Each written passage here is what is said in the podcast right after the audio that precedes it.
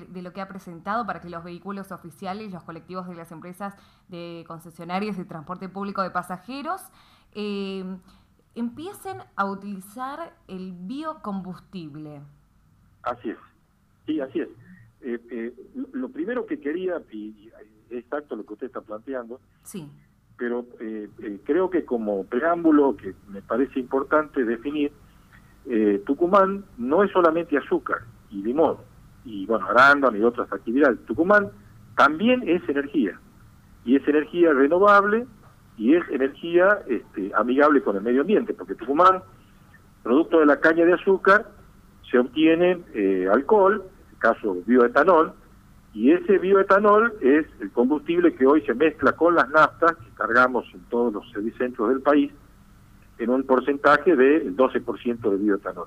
Bueno, esa, esa, esa, ese alcohol, ese bioetanol, eh, es producido eh, parte eh, en la provincia de Tucumán. ¿Qué es lo que nosotros estamos planteando? Porque eh, le, hago, le hago esta introducción a partir de que justifica, digamos, la, la, medida, que no es solamente apuntando a una cuestión de medio ambiente, también apunta a una cuestión económica de la provincia. ¿sí? lo que nosotros queremos es que todos los, como usted dice, los vehículos oficiales, tanto provincial, municipal como comunal, todo el transporte público de pasajeros, las empresas del Estado, las empresas con concesión eh, al Estado, eh, tengan la obligación de producir un proceso de migrar de, eh, del combustible fósil a biocombustible, inclusive llegando a la posibilidad que, que, en muchos casos sea solamente bioetanol o biodiesel lo que se, lo que se utilice. En el sector privado, la propuesta también es hacer una invitación, inclusive a ver algunos beneficios fiscales, a eh, empresas agrícolas, empresas de carga, de logística, transporte escolares, por ejemplo, en donde eh, se puedan también utilizar con el sistema, igual que el Estado, sistema bandera blanca.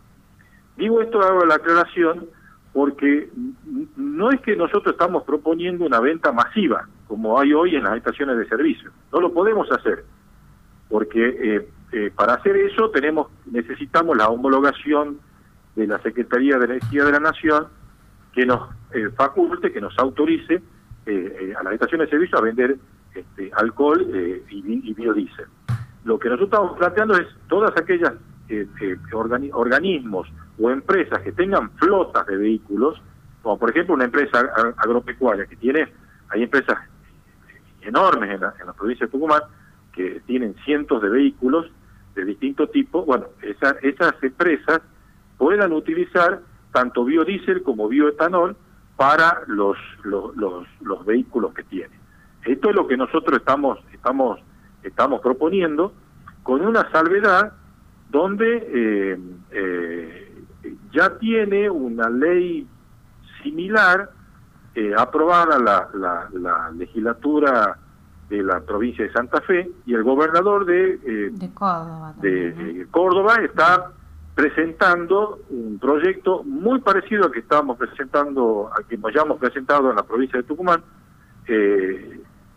lo cual plantea sin ponernos de acuerdo, sin interactuar ni nada, bueno, hemos ido en el mismo sentido, porque además Santa Fe es la principal productora de biodiesel que es producto de la, de la soja en todo el país, el principal productor, el principal productor de bioetanol eh, a partir del maíz es Córdoba y el principal productor de bioetanol a partir de la caña de azúcar es Tucumán. Así que los tres principales productores están considerando proyectos del mismo sentido.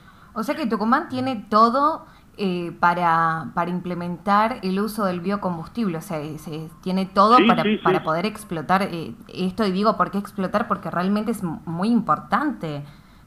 Por supuesto, mire, le, doy un caso que, que, que, vale el análisis de por qué nosotros podemos actuar de manera inmediata. Eh, la producción de azúcar que tiene Tucumán, o sea, nosotros obtenemos de la caña de azúcar, parte va para azúcar, parte va para este, producir este, bioetanol y alcohol, en general, porque hay otro alcohol también que se produce.